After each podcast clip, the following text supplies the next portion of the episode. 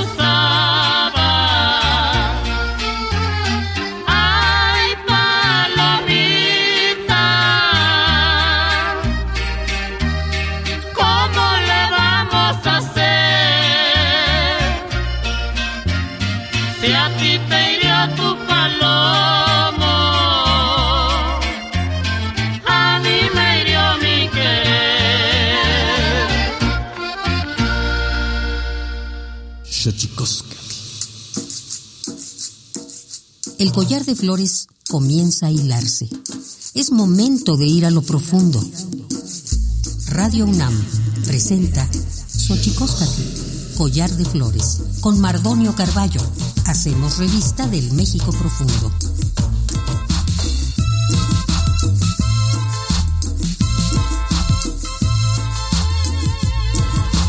Kenitzoken tatame guananame ichpocame telpocame oquichpilme siguapilme guan noche tentechcaquin pagni huescatepostlahtoli teni hueyitlamachtiancali tocan Universidad Nacional Autónoma de México tojuan tiyolpaquin pampanican timitzelian pani Tochan, tlen titocaltijken, xochicoscat, collar de flores, guanama, salilosen, iguanse, güey, tusihuahuampo y tocan Larisa Ortiz. Hola, ¿qué tal, señoras y señores, niños, niñas, jóvenes, jóvenes y todos, todas aquellos, aquellas que nos escuchan a través de este invento maravilloso que es la radio, la radio de la Universidad Nacional Autónoma de México. Nosotros muy felices de recibirles acá en esta casa que tiene nombre de collar de flores. Y hoy, eh, le decía ya en Náhuatl, vamos a platicar con una mujer, eh, una defensora de derechos humanos, pero antes de que otra cosa ocurra, vamos con nuestra sección dedicada a recordarnos lo bien que lo hacemos en veces, pero sobre todo se dedica a recordarnos lo mal que lo hemos hecho. Vamos con nuestras efemérides en derechos humanos. Tonalámatl o la ignota efeméride.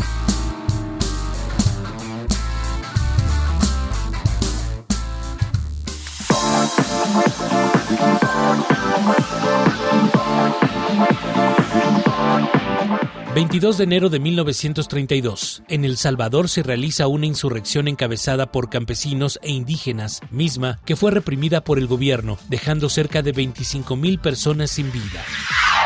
23 de enero de 1942. Se publica en México la primera ley federal de educación, donde se establece que los educadores no podrán atacar las creencias religiosas lícitas de los educandos. 24 de enero de 2007, arqueólogos del INA descubren dos esculturas de sacerdotes con rasgos característicos de dragón olmeca, fechados entre el año 800 y 500 antes de nuestra era. Se encontraron en el predio conocido como Zacatlán, ubicado a un costado de la caseta de cobro de la autopista en Xochitepec, Morelos. 25 de enero de 2006, se emite en México la Recomendación General número 11 de la Comisión General de los Derechos Humanos sobre el otorgamiento de los beneficios de libertad anticipada a los internos en reclusión en la República Mexicana. 26 de enero de 1934, Día Internacional de la Educación Ambiental, para sensibilizar a las personas y a grupos sociales sobre el cuidado del medio ambiente. 27 de enero de 2005, Día Internacional de la Conmemoración en memoria de las víctimas del Holocausto, para fomentar el total rechazo de la humanidad ante toda manifestación del racismo, violencia y antisemitismo. 28 de enero de 1992. En la reforma constitucional se adiciona el apartado del artículo 102, elevando a la Comisión Nacional de Derechos Humanos a rango constitucional como un organismo descentralizado.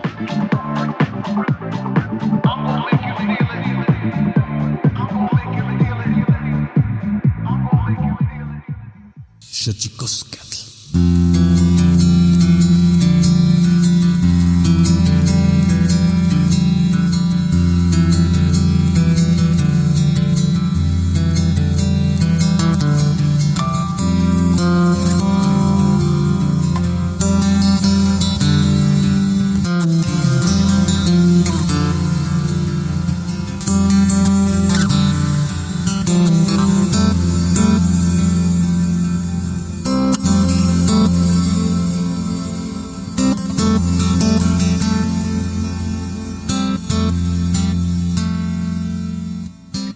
Le decía ya en náhuatl, vamos a platicar con una mujer, eh, una defensora de derechos humanos. Ella es Larisa Ortiz, es náhuatl del sur del estado de Puebla, licenciada en Derecho por la UNAM, maestra en Derecho Procesal Penal con orientación en procedimiento acusatorio y juicios orales por la entonces Procuraduría General de Justicia del Distrito Federal. Cuenta con estudios de especialidad, maestría y doctorado en ciencias antropológicas es especialista en derecho indígena, docente, en fin, tiene una trayectoria de 33 años en la promoción y defensa de los derechos humanos de los pueblos y mujeres indígenas. Ha desempeñado diversos cargos públicos, entre ellos fue jefa de Procuración de Justicia en el entonces Instituto Nacional Indigenista en la sede de Oaxaca, fue directora en la cuarta visitaduría de la Comisión de Derechos Humanos del Distrito Federal, eh, investigando casos de presuntas violaciones a derechos humanos, entre otras de personas indígenas, asesora de la Comisión de Pueblos y Barrios Originarios y Comunidades Indígenas Residentes en la Asamblea Constituyente de la Ciudad de México.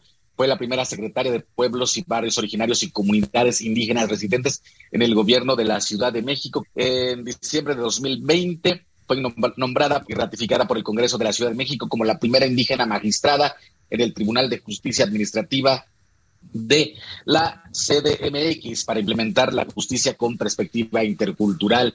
Y nada, ella es eh, Larisa Ortiz. Larisa, ¿cómo estás? Te damos la más cordial bienvenida. Gracias por aceptar platicar con nosotros. Pues que Mardonio, muchas gracias por la invitación. Un honor siempre estar contigo y charlar de temas muy importantes para quienes nos escuchan.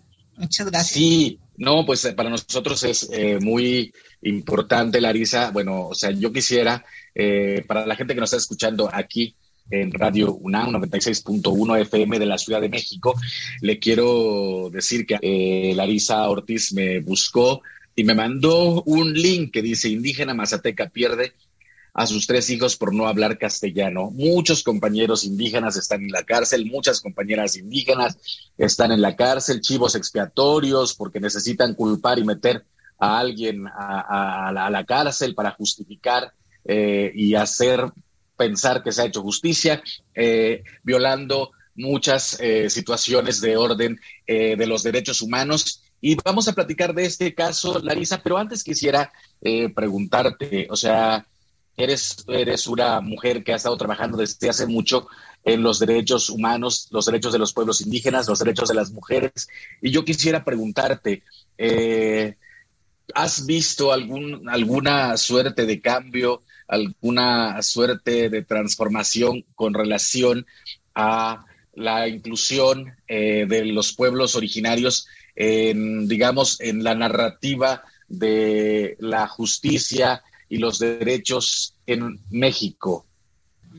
Mira, pues eh, yo podría resumir que mi activismo pues eh, va, eh, digamos, en los últimos 30 años y en esta y en esta temporalidad sí podría decir que hemos avanzado en, en ciertas cuestiones como en el reconocimiento a nivel constitucional de los pueblos, de sus culturas, de sus derechos fundamentales, por supuesto que faltan todavía otros derechos fundamentales. Hemos avanzado en la implementación de eh, y creación de leyes secundarias, de algunas áreas especializadas para la atención a la población indígena. Yo creo que hemos avanzado eh, a lo largo de las últimas décadas. Sin embargo, casos como el de la señora Rosalía García Alvarado, mazateca, originaria de Oaxaca, que emigró por eh, mejores condiciones al Estado de México y al poco tiempo de llegar le son arrebatados sus tres hijos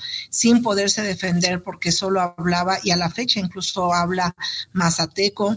Eh, pues la verdad es que en ese sentido me parece que en términos reales, en términos de inclusión concreta, todavía nos falta muchísimo por avanzar.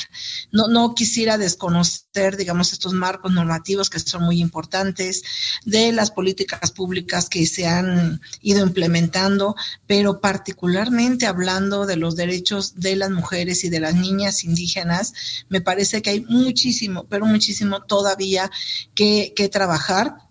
Y bueno, ahora particularmente en el tema de la procuración e impartición de justicia en todos los ámbitos, no nada más en el ámbito penal, sino en todos los ámbitos como este caso que nos plantea una intervención de tribunales familiares, eh, en donde, bueno, pues lejos de ser sensibles, eh, pues arrebatan de alguna manera estos tres niños a, la señora y empiezan procesos de adopción sin entender incluso pues eh, el dolor de, de una madre de, de, y la desesperación de esta madre por no poderse defender y, que no haya quien en estos nueve años que, que ha tenido que batallar ella sola, pues le echen la mano, ¿no? Y justamente como dices, por no dominar el español y pues... Eh, estamos hablando hasta de una situación de eh, racismo, yo diría racismo judicial, que es muy importante analizar, erradicar y, por cierto, pues trabajar para esta inclusión de la que comentas. Sí, sin duda, eh, yo creo que se han dado pasos importantes. Sin embargo, fíjate, ahora que leo tu currículum, ¿no? En diciembre del 2020 fue nombrada por la jefa de gobierno como la primera eh, eh, indígena magistrada en el Tribunal de Justicia Administrativa de la Ciudad de México. Fíjate que yo fui de los primeros indígenas que hicieron medios de comunicación en medios no indigenistas, sino eh, de corte del orden público, digamos, no televisoras públicas o, radios universitarias. Todavía seguimos asistiendo en pleno 2023 a hacer a que alguien, un compañero indígena sea el primero en algo, ¿no, Larisa? Así es. Eh, hoy veía también una noticia en Facebook de una compañera nagua que se graduó y bueno, y es una gran noticia. O sea, yo justo decía, eh, ¿cómo es posible que eh, en pleno siglo XXI, pues, se haga una gran noticia el hecho de que una persona indígena eh, haya logrado eh, titularse eh, en la licenciatura que ella eligió, cuando el 20% de la población en este país a nivel nacional es indígena, el 20%, pero hay que ver justamente cuáles son las condiciones en las que eh, permanece y estas, eh, estos obstáculos estructurales, institucionales que no te permiten avanzar a marchas este, aceleradas como otros sectores pues lo están haciendo en nuestro país. Entonces, ojalá que pronto esto deje de ser una noticia porque sea una realidad constante, permanente en todos los ámbitos eh, y en todas las áreas de, la vida nacional de nuestro país.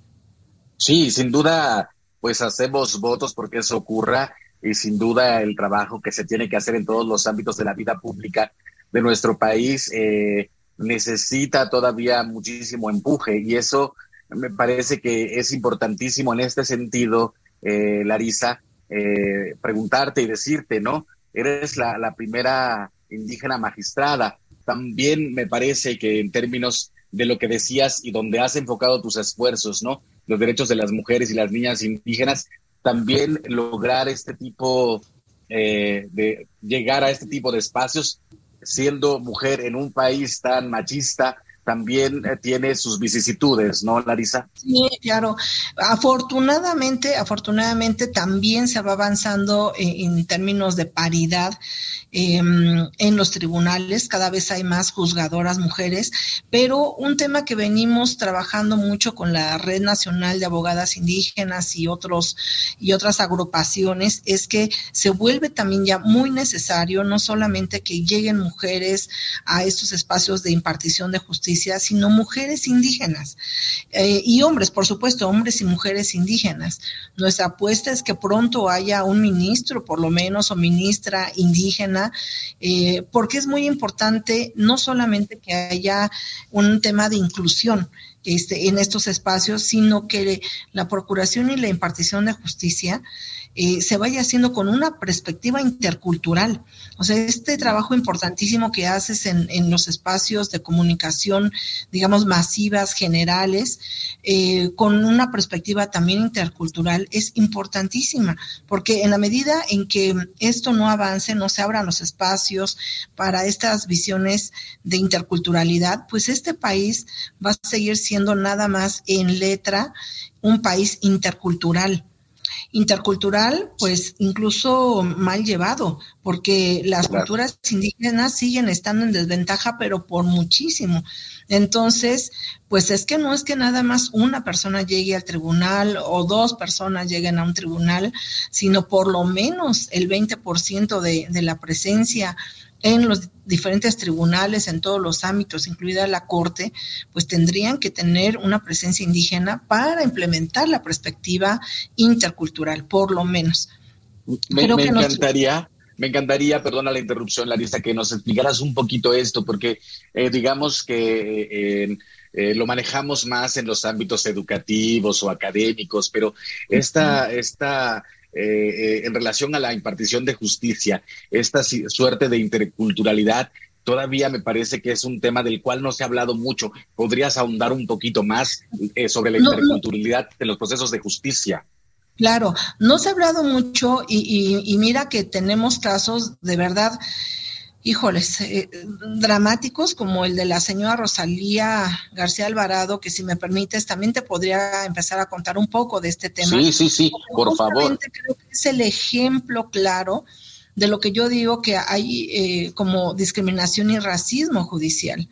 Em, ella hace nueve años, em, pues sufre violencia eh, por parte del, del, esposo, ¿no? Es golpeada. Al mismo tiempo, los niños, que en ese entonces tenían cinco años y medio, tres y meses, el tercer niño, también eran víctimas por su pareja sentimental.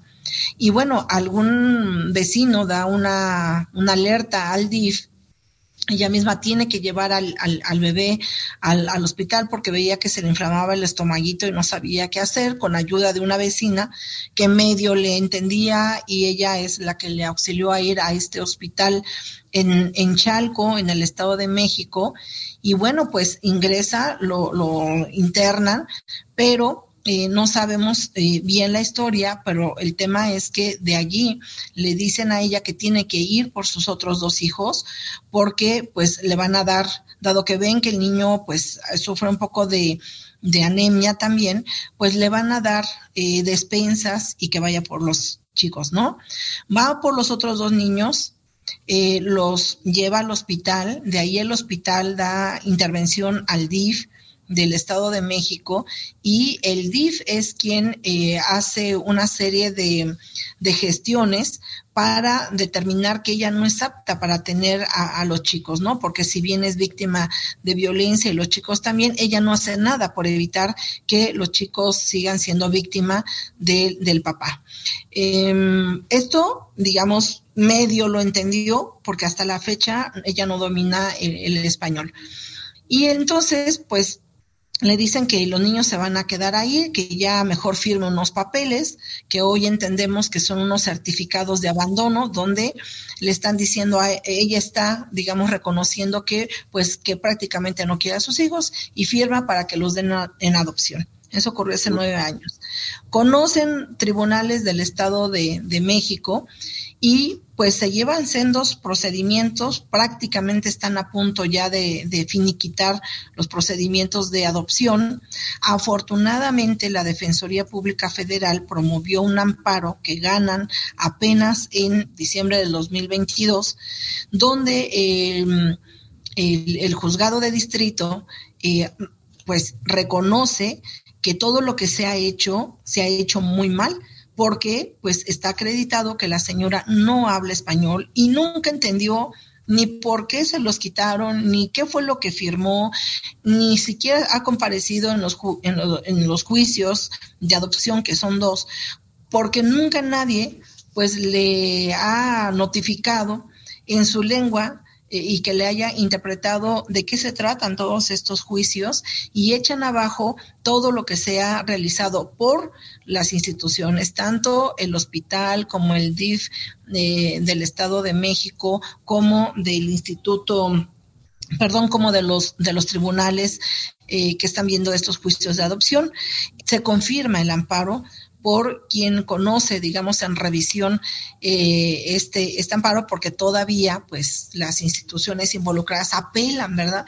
No están de acuerdo con el amparo que reconoce que, que la señora Rosalía no habla para nada el, español. Medio entiende un poco, pero no comprende exactamente qué es lo que está pasando a su, a su alrededor respecto a estos asuntos. Entonces, bueno, pues hay una reposición de procedimientos y pues en este momento que uno de sus intérpretes que ha acompañado y que también eso es muy importante, Mardonio, resaltar, me parece que el papel que, que hacen los intérpretes en estos juicios de, de, en cualquier materia es fundamental y hay que reconocerlos y hay que pagarles este, profesionalmente y hay que ayudarles a que se sigan profesionalizando, porque eh, este paisano de ella, hablante también de lengua mazateca, pues la ha venido acompañando a lo largo de los años y se le ocurrió. Contactar a un a un periodista y es el periodista quien eh, efectivamente eh, hace esta nota y que empieza a difundir en las redes de abogados, abogadas indígenas y en los movimientos indígenas de nuestro país. Y bueno, pues yo en cuanto me entero de la nota, inmediatamente reacciono y digo, ¿cómo es posible? Entonces, este, ahí es donde yo, yo digo, para concretar, digamos, el tema que, estamos abordando, que cómo es posible que los tribunales sean, eh, ya no digo expertos, sean eh, tan poco sensibles para identificar que detrás de todo esto está una señora, una madre de tres hijos, este, víctima de violencia, que llega a un espacio para encontrar mejores condiciones de vida y lo único que llegó a encontrar es cómo le arrebatan a sus tres hijos. Y nadie se ha, tomado la molestia de garantizarle intérprete y mucho más allá. Yo decía, a ver, con una perspectiva intercultural tendrían que saber que hay otras personas con otras culturas en este país que hablan lenguas diversas y que por sentido común hay que nombrar algún intérprete que nos facilite la comprensión de lo que estamos realizando o lo que pretendemos hacer.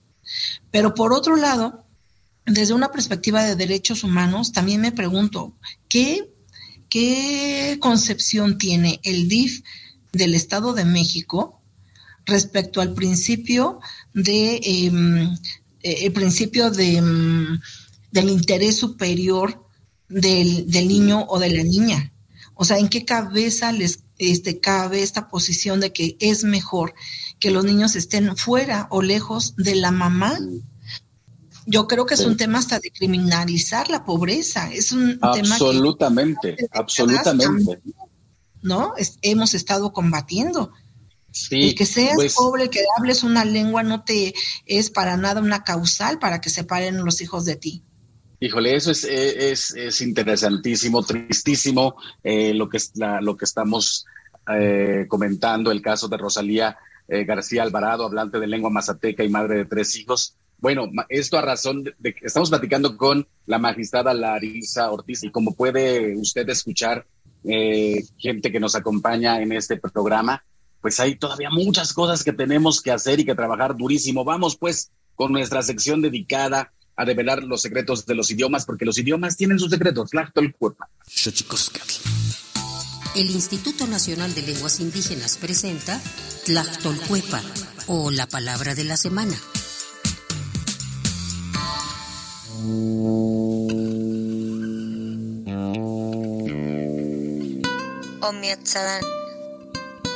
Esta es una expresión de origen guave. Se utiliza para referirse a uno de los órganos importantes y principales dentro del aparato circulatorio en los animales vertebrados, incluyendo el ser humano y mamíferos en general, el corazón. Es un sustantivo que proviene de la familia lingüística guave y pertenece a la agrupación lingüística del mismo nombre.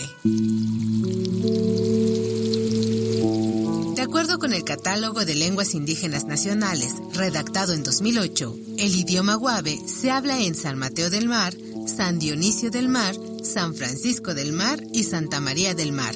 Tiene dos variantes lingüísticas, guave del oeste y guave del este, y cuenta con 18.539 hablantes mayores de 3 años.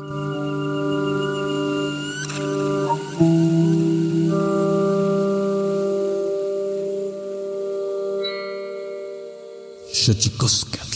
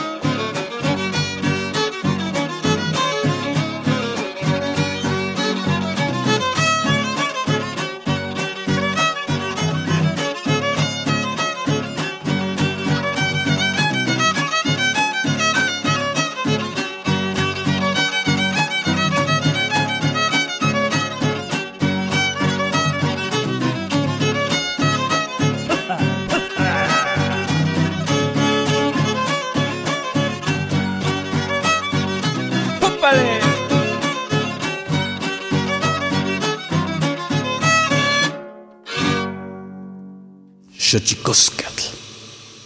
Y seguimos aquí en Xochicoscatl, el collar de flores, eh, platicando con la magistrada Larisa Ortiz a razón del caso de Rosalía García Alvarado, una eh, compañera indígena mazateca eh, que le fueron, eh, por no saber hablar castellano, arrebatados a sus tres hijos. Sin duda, sin duda, tú te has tocado, te has encontrado con muchos casos.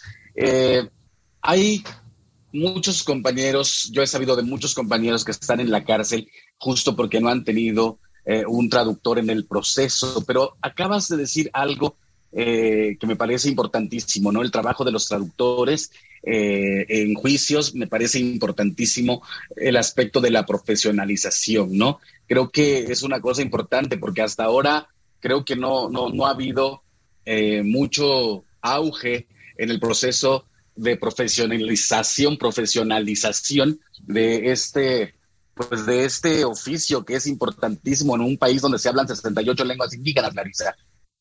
Así es, yo creo que no se ha dimensionado la importancia que tiene eh, pues que nuestras 68 lenguas originarias maternas de estos territorios sigan vivas y no se les ha dado esa importancia, ese valor por lo que significa, porque no es solamente decir las cosas de manera diferente, hay filosofías, cosmovisiones detrás de, de, estas mismas lenguas.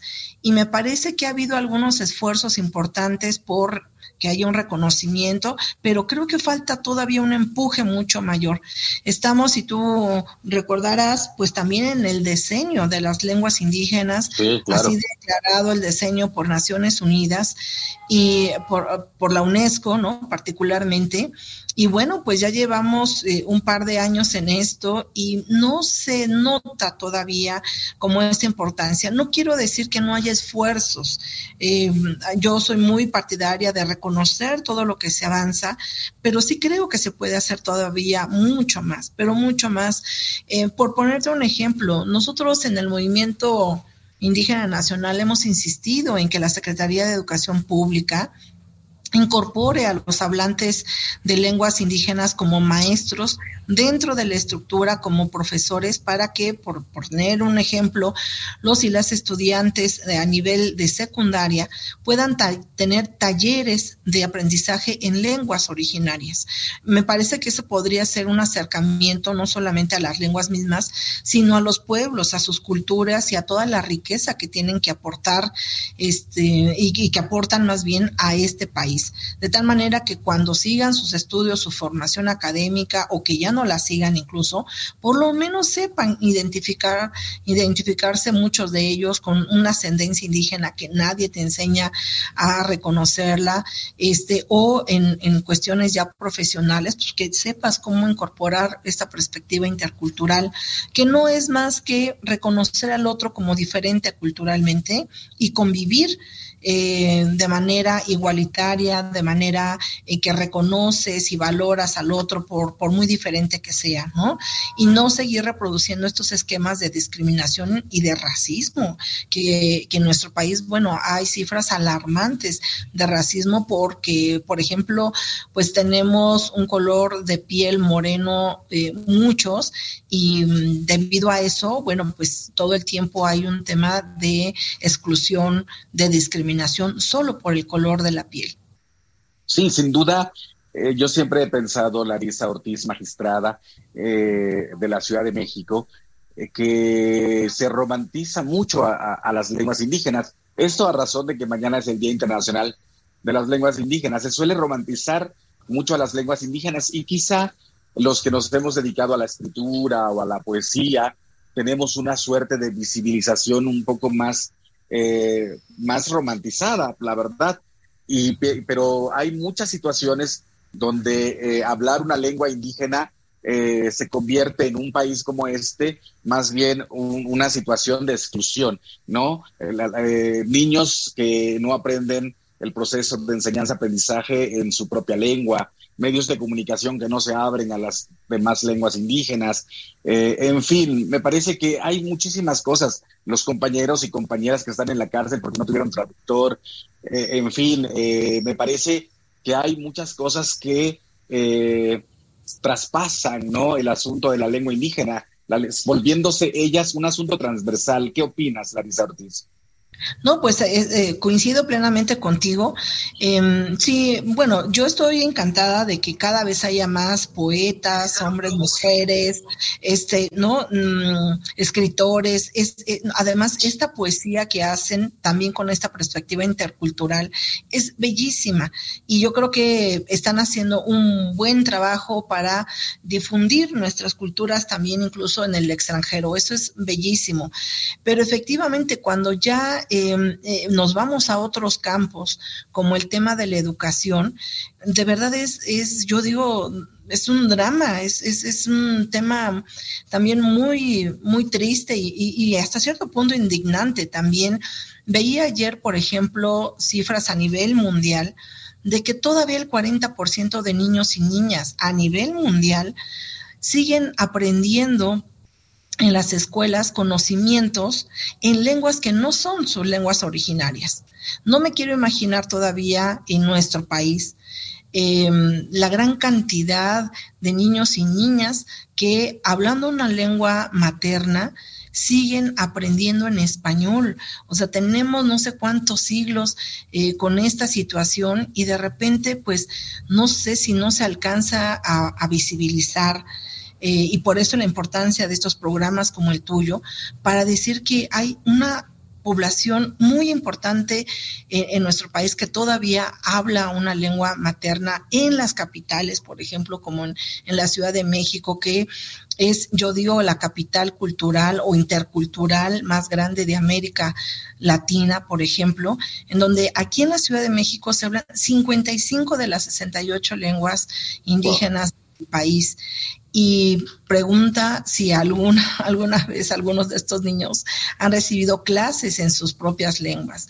Y, por otro lado tenemos maestros indígenas bilingües que salen por generaciones cada año que no son contratados para que regresen a sus comunidades de origen o en las nuevas, eh, em, digamos, comunidades residentes o de nueva residencia donde perfectamente podría ensamblarse esta situación. Pero bueno, como digo, falta todavía muchísimo por hacer al respecto. Y sin duda, eh, otra cosa que me llama la atención es que hablas de, la perspectiva intercultural en los procesos de justicia, este, de impartición de justicia. Yo creo que eso también es, es una cosa muy, muy importante, porque de pronto se nos olvida también que no solo es la lengua, este, Larisa. Así es. Sino la cultura en su, en su universo. Sí, claro, esto que, que también en, los últimos, en las últimas décadas vienen insistiendo los movimientos indígenas, por lo menos en nuestro continente, de que eh, eh, sepamos reconocer que hay personas indígenas que incluso ya no hablan una lengua pero sí se autoascriben. Y por eso es que el censo del 2020 en nuestro país reconoce dos cifras de personas indígenas o de población indígena. Por un lado, las hablantes de lengua, pero también aquellas que hablando o no se autoascriben como parte de un pueblo indígena en este país. Y la cifra se multiplica, pero por mucho, cuando solamente consideras la autoascripción, que hoy por hoy es, eh, digamos, el elemento más importante para poder identificar a una persona. Ahora, pues eh, tú sabes perfectamente que hay toda una lucha por tratar de recuperar las lenguas, incluso perdidas o que están a punto de perderse, porque ya nada más unas cuantas personas o familias hablan determinada lengua. Allí es donde eh, pienso que debe de reforzarse todavía más estas políticas para que pues no terminen de extinguirse porque pues en pocos años pues de estas 68 lenguas probablemente la mitad este habrán desaparecido y eso sería todavía más triste y, un tema que lamentar profundamente.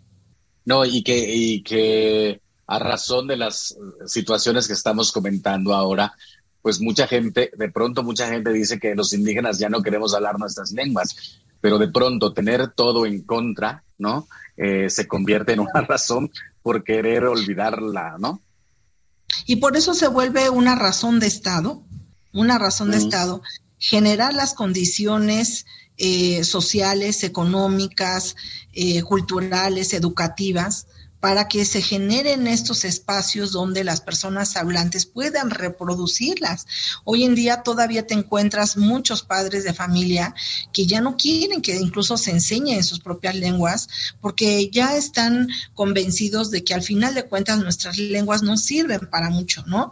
Entonces, ¿cómo revertimos eh, cinco siglos, más de cinco siglos, en donde pues se nos ha bombardeado permanentemente de que hay que civilizarnos y que para civilizarnos tienes que dejar de ser indígena en todos los sentidos.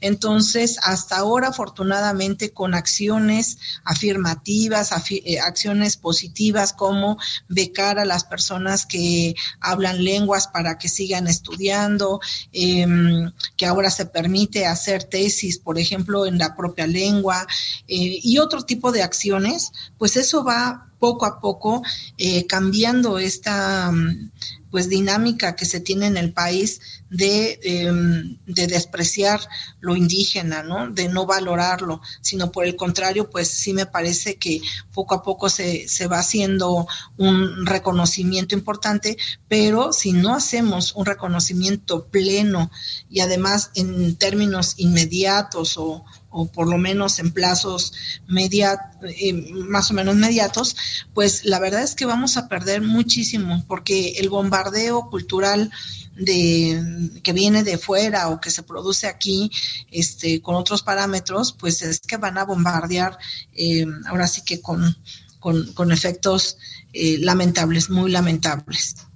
Oye, magistrada Larisa Ortiz, con quien conversamos esta mañana, cómo podemos apoyar a la compañera Rosalía García Alvarado, hablante de lengua mazateca, que no supo ni cómo le arrebataron a sus hijos. A difundirlo, yo creo que lo primero que se puede hacer es difundir el caso, llamar la atención de verdad a todas las instancias que se han involucrado, incluyendo a las comisiones de derechos humanos, particularmente la del Estado de México, que conoció del asunto y que pues en aras tal vez de la limitación que les dan sus atribuciones, las leyes, pues no hizo más, no hizo más y hemos llegado pues hasta este momento.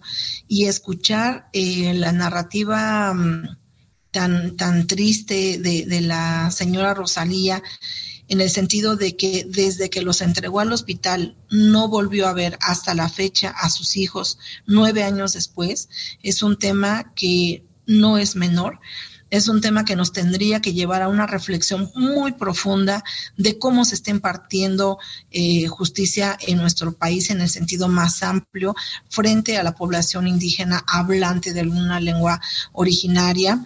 Eh, ella decía, mis hijos cuando me los arrebataron hablaban mazateco. Me decían, me gritaban, ayúdanos mamá porque nos van a matar los niños fueron llevados con un supuesto psicólogo o psicóloga, no sabe bien, pero que cuando regresaron los niños les dijeron, pues me decían, nos decían que dibujáramos, pero no entendimos nada, no entendíamos nada. Y entonces, como en los expedientes aparece que los niños dijeron que eran víctimas de violencia por parte de la mamá.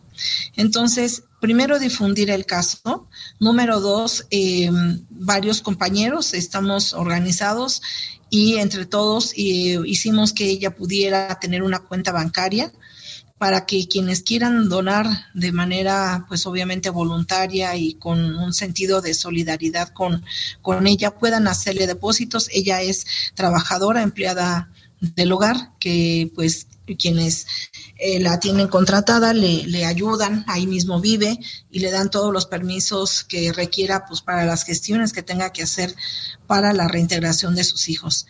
Y me parece que, bueno, pues quienes tengan que, no sé, quienes nos escuchen y estén dentro de algunas de estas instituciones, es muy importante que se conozca el caso también hasta en términos académicos, en términos de, pues, que se entienda qué es la interculturalidad, eh, y es muy importante difundir cuántos pueblos hay en nuestro país, cómo viven, cómo sueñan, este, qué es lo que plantean para este país. Eh, y bueno, pues hacer acciones conjuntas interdisciplinarias para que estos casos se identifiquen y además se resuelvan. No es el primer caso del que yo tengo conocimiento en donde los DIFs este, de, este país les quitan los, los hijos a, las mamás por, por ser pobres, por ser indígenas, porque, por no saber español.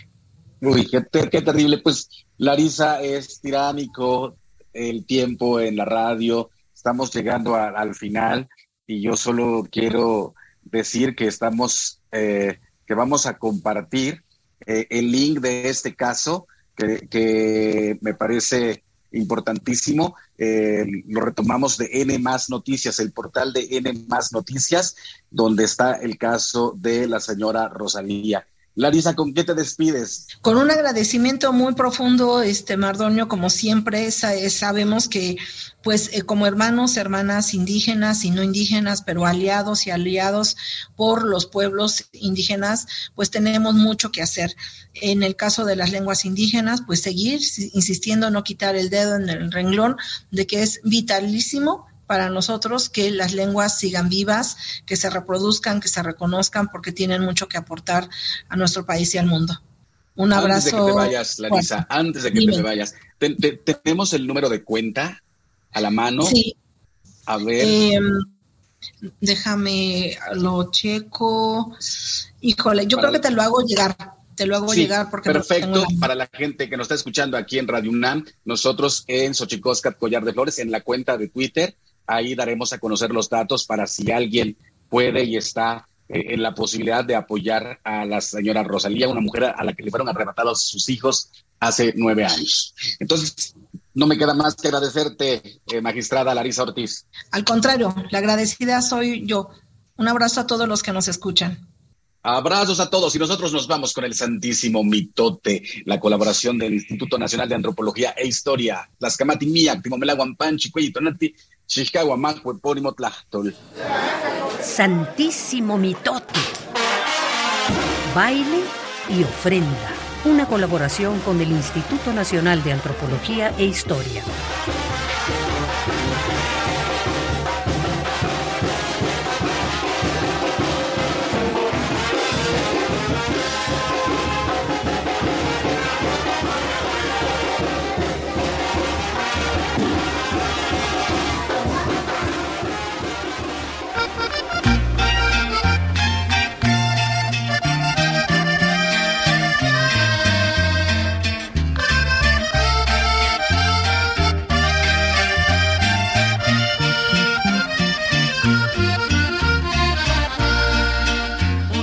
Buenos días. Desde la fonoteca de Lina les saluda Benjamín Muratalla. Les daré algunos datos sobre las piezas que escuchamos el día de hoy.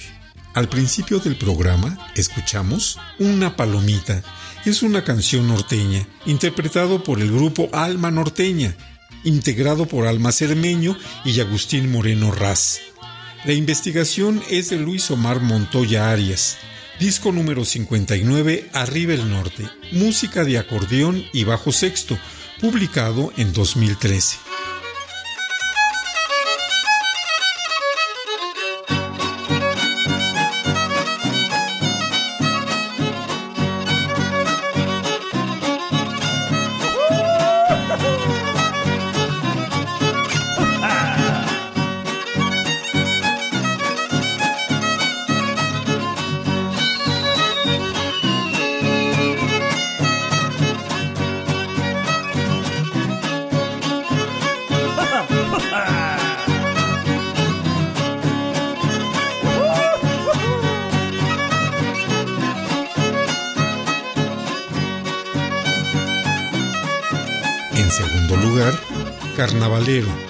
Son, interpretado por Heraclio Alvarado Telles en el violín, Víctor Moedano Ángeles, voz y guapanguera, y Rodolfo González Martínez, voz y jarana. La investigación es de Amparo Sevilla Villalobos, Camilo Raxacamacho Jurado y Rodolfo González Martínez. La grabación de Javier Cortés Figueroa incluida en el disco número 68 y Hasta las aves cantan cuando el árbol reverdece, la presencia de Don Laco en la Huasteca, publicado en 2017. Cerraremos el programa con El corrido del Capitán Fantasma, interpretado por la bruja de Texcoco, Ricardo Basilio, Quinta Huapanguera, Efrem Vargas Payán, Jarana Huasteca y segunda voz, y Octavio Mendoza Anario en el violín y la primera voz. La investigación de Juan Frajosa, la grabación de Javier Cortés. Incluida en el disco número 73, Aromas de pólvora quemada, música y cantos de bandidos, publicado en 2019. Yo soy Benjamín Murataya y los espero la próxima semana. Hasta pronto.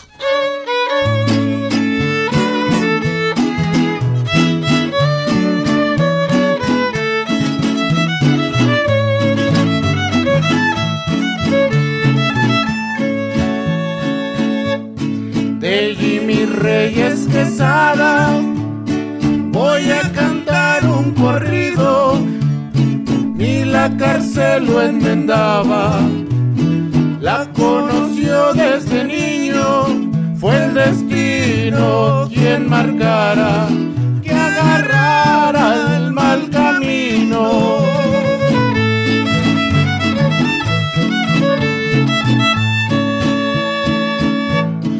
Ya lo echaron al olvido capitán fantasma. Si alguien merece un corrido, es el por grandes hazañas de fugarse del presidio. ¿Cuántas veces lo intentará?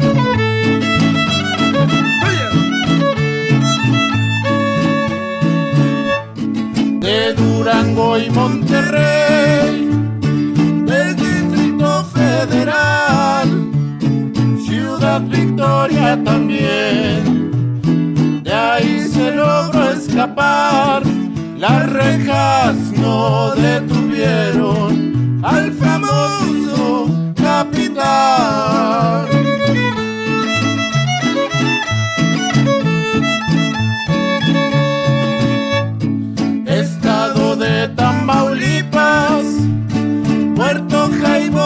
Tampico, ahí lo viste nacer. La fecha no se las digo, al que el destino empujara por las sendas del delito.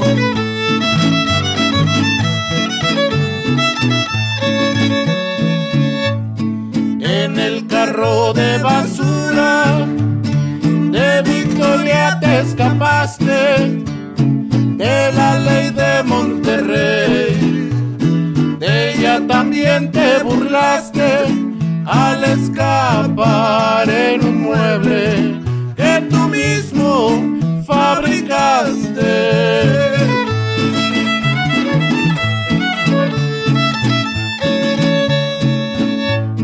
Adiós capitán fantasma Adiós cárcel de Victoria, esas cárceles ingratas que conocieron tu historia.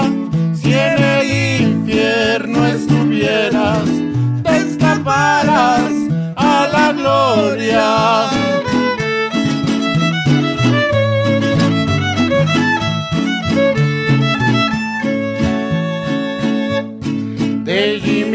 Reyes Quesada. Voy a cantar un corrido, ni la cárcel lo enmendaba. La conoció desde niño, fue el destino quien marcara que agarrara el mal camino.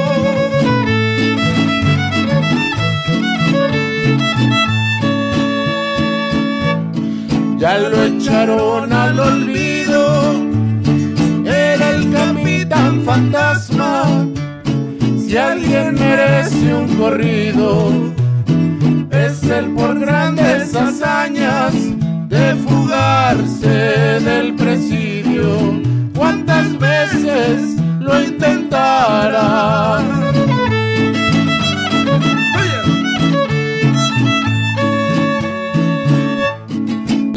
Durango y Monterrey, del Distrito Federal, Ciudad Victoria también. De ahí se logró escapar, las rejas no detuvieron al famoso capitán.